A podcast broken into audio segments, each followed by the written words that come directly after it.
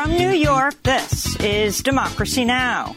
Desde Nueva York, esto es Democracy Now!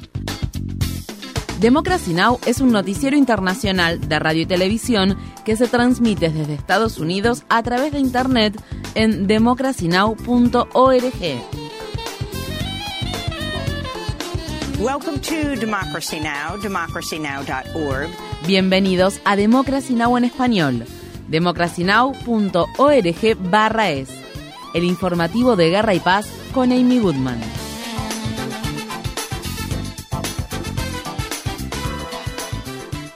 Estados Unidos y el Reino Unido han lanzado decenas de ataques desde el aire y el mar contra Yemen, lo que ha generado temores de que se desencadene una guerra regional de mayor alcance. Al menos cinco personas murieron a causa de los ataques. Los bombardeos fueron dirigidos a áreas en Yemen que están bajo control de los rebeldes hutíes, quienes han estado atacando buques vinculados a Israel en el Mar Rojo en protesta por la ofensiva israelí contra Gaza. Hasta el momento los hutíes no han matado a nadie a bordo de los buques, pero sus acciones han desestabilizado una de las rutas comerciales más importantes del mundo. El presidente de Estados Unidos, Joe Biden, dijo en un comunicado, estos ataques selectivos son un mensaje claro de que Estados Unidos y nuestros socios no tolerarán ataques contra nuestro personal ni permitirán que actores hostiles pongan en peligro la libertad de navegación. Biden es el cuarto presidente estadounidense consecutivo que ordena bombardear Yemen. Funcionarios hutíes afirmaron que tomarán represalias por los bombardeos y que continuarán atacando barcos vinculados a Israel en el Mar Rojo hasta que se declare un alto el fuego en Gaza.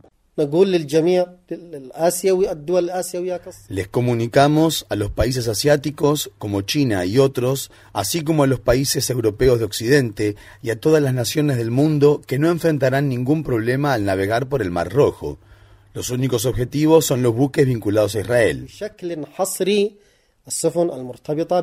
Los rebeldes hutíes que controlan partes de Yemen son considerados miembros del eje de la resistencia, un grupo poco cohesionado de fuerzas en la región que cuenta con el respaldo de Irán y que también incluye a la organización Hamas y al grupo Hezbollah. Mientras tanto, en Washington algunos legisladores han criticado duramente al presidente Biden por bombardear Yemen sin la aprobación del Congreso. En un mensaje publicado en redes sociales, la congresista Rashida Tlaib dijo que Biden está violando el artículo 1 de la Constitución del país y agregó, el pueblo estadounidense está cansado de guerra sin fin. En la Corte Internacional de Justicia de La Haya, Israel refutó las alegaciones de Sudáfrica respecto a que está perpetrando un genocidio contra el pueblo palestino. Sudáfrica exigió el jueves una suspensión de emergencia de los ataques aéreos y terrestres de Israel contra Gaza, alegando que estos tienen como objetivo provocar la destrucción de la población de ese territorio. Este viernes por la mañana, en la sala del Tribunal Internacional, Israel acusó a Sudáfrica de distorsionar la situación en Gaza.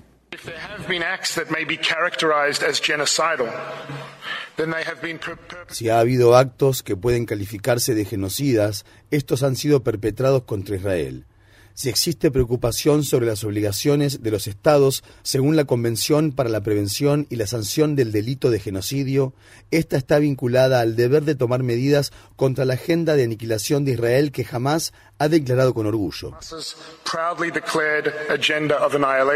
El jueves, al inicio de la primera audiencia de la Corte Internacional de Justicia sobre la demanda por genocidio, se llevaron a cabo diversas manifestaciones de solidaridad con el pueblo palestino en Sudáfrica. Muchos sudafricanos han elogiado al gobierno de su país por apoyar a la población de Gaza.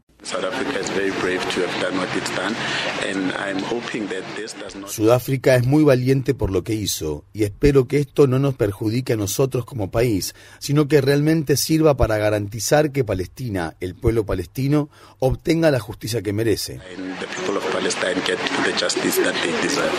La organización no gubernamental Save the Children afirma que más de 10.000 niños y niñas palestinos han muerto a causa de la ofensiva israelí contra Gaza, lo que supone el 1% de la totalidad de la población infantil en el enclave palestino. Al menos mil menores palestinos han perdido una o ambas piernas. Mientras tanto, médicos advierten que las condiciones en los hospitales que aún están operativos en Gaza siguen empeorando debido a los ataques israelíes y a la escasez de suministros.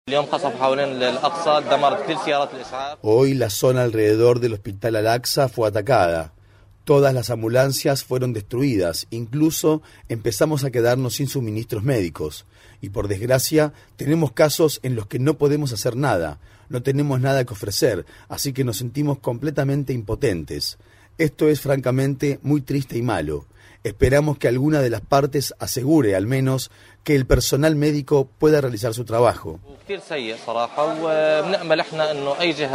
Un nuevo informe de la organización Oxfam concluye que el número de muertes diarias en Gaza por el ataque de Israel supera enormemente el número de muertes diarias de cualquier otro conflicto importante de los últimos años. La organización afirma que Israel está matando un promedio de 250 palestinos por día, lo que representa aproximadamente cinco veces la cantidad de muertes diarias reportadas en Irak, Ucrania y Sudán, y más del doble de la cifra diaria de fallecimientos en Siria. El portal periodístico de Intercept obtuvo documentos que sugieren que la Fuerza Aérea de Estados Unidos envió oficiales a Israel en noviembre para suministrar información de inteligencia, incluidos datos satelitales, con el fin de colaborar en la selección de objetivos para los bombardeos en Gaza. Un documento fechado el 21 de noviembre hace referencia al despliegue en Israel de un equipo de colaboración para la defensa aérea. Craig McIver, un ex alto funcionario de la ONU que renunció a su cargo por la guerra en Gaza, dijo que el informe elaborado por The Intercept es una prueba más de la complicidad de Estados Unidos en el genocidio. En Nueva York concluyó el jueves el juicio civil por fraude de 370 millones de dólares contra Donald Trump. Durante los argumentos finales, Trump insultó al juez a cargo del caso y acusó a la fiscal general de Nueva York, Leticia James, de perseguirlo. Al respecto, el expresidente afirmó que la fiscal general debería indemnizarlo a él por llevar a cabo lo que calificó una casa de brujas con fines políticos. Mientras se desarrollaba esta extraordinaria escena en la sala del tribunal, el juez Arthur Que había negado la solicitud de Trump de pronunciar su propia declaración final, ordenó al equipo legal del expresidente que controlara a su cliente. La fiscal general Leticia James habló con la prensa en las afueras del tribunal. This is our um, last day in our case este es el último día del caso que presenté contra Donald Trump por fraude y actos ilegales cometidos de forma repetida y persistente.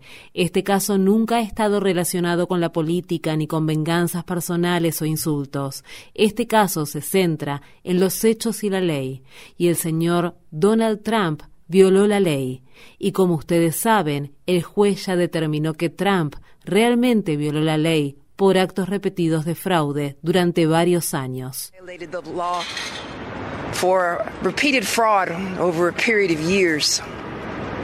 En Estados Unidos, en el estado de Ohio, un gran jurado se negó a imputar a una mujer que fue acusada de un delito grave de abuso de cadáver después de sufrir un aborto espontáneo en su casa. Tras el aborto, Britney Watts, de 34 años, fue atendida en el hospital donde el personal de enfermería llamó a la policía después de que Watts dijera que tuvo que deshacerse de los restos orgánicos de su aborto espontáneo. Dos semanas después del hecho, Watts fue acusada penalmente. Antes de su aborto espontáneo, a Watts se le había denegado recibir servicios de aborto. Durante una protesta que se llevó a cabo este jueves, Britney Watts dijo a un grupo de personas que la apoyaban.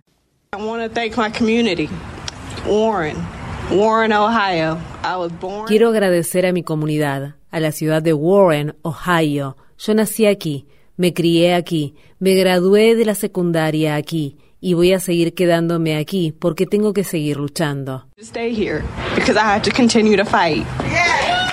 La Administración Federal de Aviación de Estados Unidos ha iniciado una investigación sobre Boeing para determinar si la compañía no garantizó la seguridad de sus aviones 737 MAX 9. Esto ocurre después del incidente de la semana pasada en el que un panel de cabina se desprendió durante un vuelo operado por la aerolínea Alaska Airlines y causó la despresurización de la cabina del avión. Desde el incidente, la Administración Federal de Aviación de Estados Unidos ha ordenado la suspensión de los despegues de los MAX 9 a la espera de que se realicen inspecciones en las aeronaves. Mientras tanto, los pasajeros del vuelo 1282 de Alaska Airlines han presentado una demanda contra Boeing por las lesiones sufridas durante la terrible experiencia. En noticias relacionadas, el medio de Lever informa que Nikki Haley, candidata en las primarias del Partido Republicano para las elecciones presidenciales de 2024 y ex miembro de la junta directiva de Boeing, ayudó a anular una propuesta que intentaba obligar a Boeing a ser más transparente sobre sus gastos. Además, la medida tenía como objetivo averiguar si los cabildeos en favor de los intereses de Boeing influyeron en la implementación de regulaciones menos estrictas después de los dos graves accidentes aéreos ocurridos en 2018 y 2019 que causaron la muerte de 346 personas. El inspector general del Pentágono afirma que la agencia no ha logrado rastrear alrededor de mil millones de dólares en equipamiento militar proporcionado a Ucrania para su lucha contra la invasión rusa. Las armas en cuestión incluyen misiles Javelin y Stinger, dispositivos de visión nocturna y drones de ataque unidireccional. Mientras tanto, la Casa Blanca anunció el jueves que el apoyo de Estados Unidos a Ucrania se ha detenido al tiempo que continúan estancadas las negociaciones sobre un nuevo paquete de ayuda para ese país. Congresistas republicanos están exigiendo que este apoyo esté condicionado a una mayor militarización de la frontera entre Estados Unidos y México. En Taiwán se celebrarán este sábado unas elecciones presidenciales y parlamentarias que han generado una gran expectación y que están siendo seguidas de cerca por China y Estados Unidos. Tres candidatos se enfrentarán en una reñida contienda para suceder a la presidenta Tsai Ing-wen, quien no puede postularse nuevamente después de cumplir sus dos mandatos de cuatro años. Las elecciones podrían ayudar a decidir si Taiwán continúa afirmando su autonomía y fortaleciendo sus vínculos con Estados Unidos, si se acerca a China o si toma lo que uno de los candidatos denominó un camino intermedio. En la isla griega de Lesbos se está llevando a cabo un nuevo juicio contra 16 rescatistas que ayudaron a salvar las vidas de personas migrantes que cruzaron el mar Mediterráneo en 2015 y 2016. Las autoridades griegas han acusado a los rescatistas de diversos delitos, entre ellos el de espionaje, en lo que ha sido criticado como una criminalización del trabajo humanitario. Esta misma semana, al menos tres inmigrantes murieron después de que su embarcación naufragara frente a las costas de Lesbos. Infórmate bien. Visita nuestra página web democracynow.org/es. Síguenos por las redes sociales de Facebook, Twitter, YouTube y SoundCloud por Democracy Now! es.